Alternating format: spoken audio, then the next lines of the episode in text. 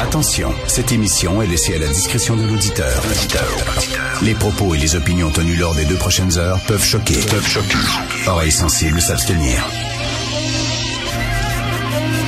Richard Martineau. Martino. Un animateur pas comme les autres. Richard Martineau. Cube Radio. Bonjour, bon mardi tout le monde. Merci d'écouter Cube Radio. Vous cherchez un endroit où organiser votre party de Noël? Le musée du sexe? Le musée du sexe. Alors, c'est un nouveau commerce sur la Plaza Saint-Hubert. C'est écrit musée du sexe S-E-X. OK? Alors, on s'entend, vous voyez le genre de, tu sais, même pas foutu de mettre un X, un E à sexe. Et là, euh, voici, euh, voici les criteaux qu'on voit devant le musée du sexe sur la Plaza Saint-Hubert. Plaza Saint-Hubert qui est reconnu, on sait, pour euh, ses robes de mariée, surtout. Hein, Euh, c'est un endroit où on vend beaucoup de robes de mariée. Là, il y a le musée du sexe. On sait qu'il y en a un à New York un musée du sexe que je suis allé euh, visiter, puis on peut voir de vieux vibrateurs qui ont été faits à l'époque de l'Égypte ancienne, etc. Là.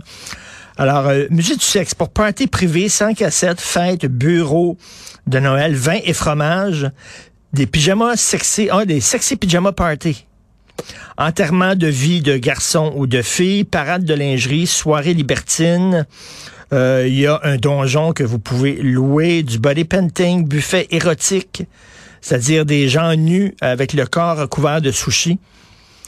Je suis déjà allé dans un party de Noël d'une maison de production.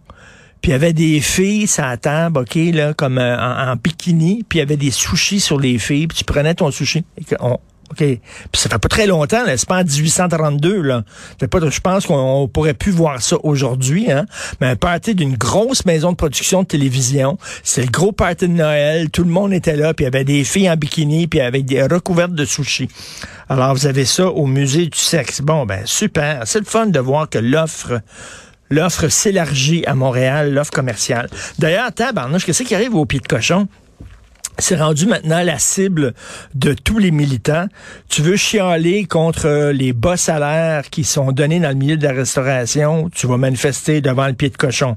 Tu veux chialer contre la viande, euh, l'exploitation des animaux, tu vas manifester au pied de cochon. Tu veux chialer contre la gentrification, euh, tu vas tu vas manifester au pied de cochon. Contre le capitalisme, tu vas au pied de cochon parce que c'est un restaurant chic pour les bourgeois euh, qui sont riches.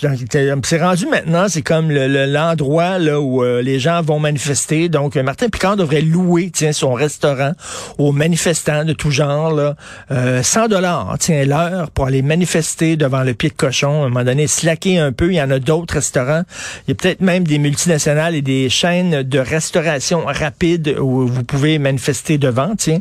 Et c'est drôle, hein? On manifeste pas, par contre, que- quand un, un commerce euh, se fout du français.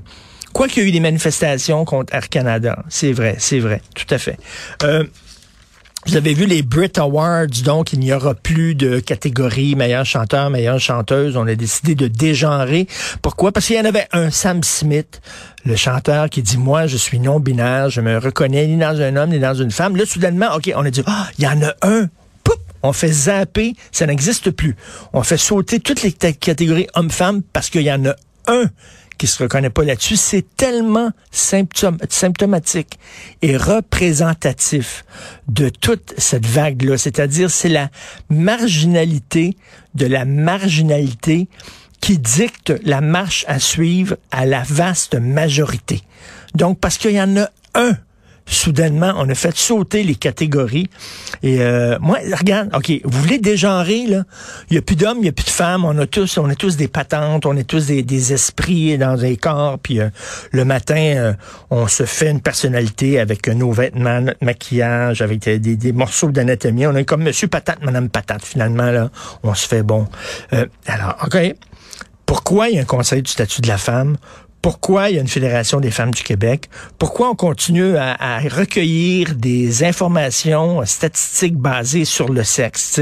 Pourquoi il y a des quotas? Hein, on veut maintenant des quotas dans les conseils d'administration. On veut la parité homme-femme. Mais si, si les hommes et les femmes, ça n'existe plus, euh, pourquoi on continue euh, de tout diviser en deux? Pourquoi on continue de dire, ben, les femmes sont moins payées que les hommes? Mais non, les femmes et les hommes, ça n'existe pas. Les hommes ont plus de privilèges que les femmes. Non, non. Non, non. Maintenant, il suffit qu'un individu barbu avec un pénis se dise femme entre les deux oreilles pour qu'il puisse entrer dans les vestiaires féminins, pour qu'il puisse participer à des compétitions sportives euh, euh, féminines, pour qu'il puisse même, si jamais cette personne-là se fait arrêter, pour qu'il puisse, qu'elle puisse finalement être euh enfermée dans un pénitencier féminin parce que cette personne-là s'est dit entre mes deux oreilles, je suis une femme, je n'ai plus besoin de suivre un traitement hormonal ou de subir une chirurgie. Donc, écoute, si effectivement on est rendu, ben, des gens ronds, des gens ronds toutes. La langue française, pourquoi un banc, une chaise? pourquoi une table et euh, un bureau? D'ailleurs, dites ça à des anglophones, c'est très drôle. Les anglophones ont de la difficulté à comprendre pourquoi soudainement un objet aurait un genre. Tu pourquoi tu dis une chaise et un banc? C'est-tu parce que le banc est plus massif, donc plus masculin, et la chaise est plus fragile, plus légère, donc féminine? Et quand tu d'apprendre ça à un anglophone, évidemment, il n'y a, a, pas de genre, sauf pour les objets, que les objets, un sexe, Voyons, pourquoi une table? Tu regardes en dessous de la table, y a-tu une vulve à la table? Y a-tu un pénis après euh, le bureau?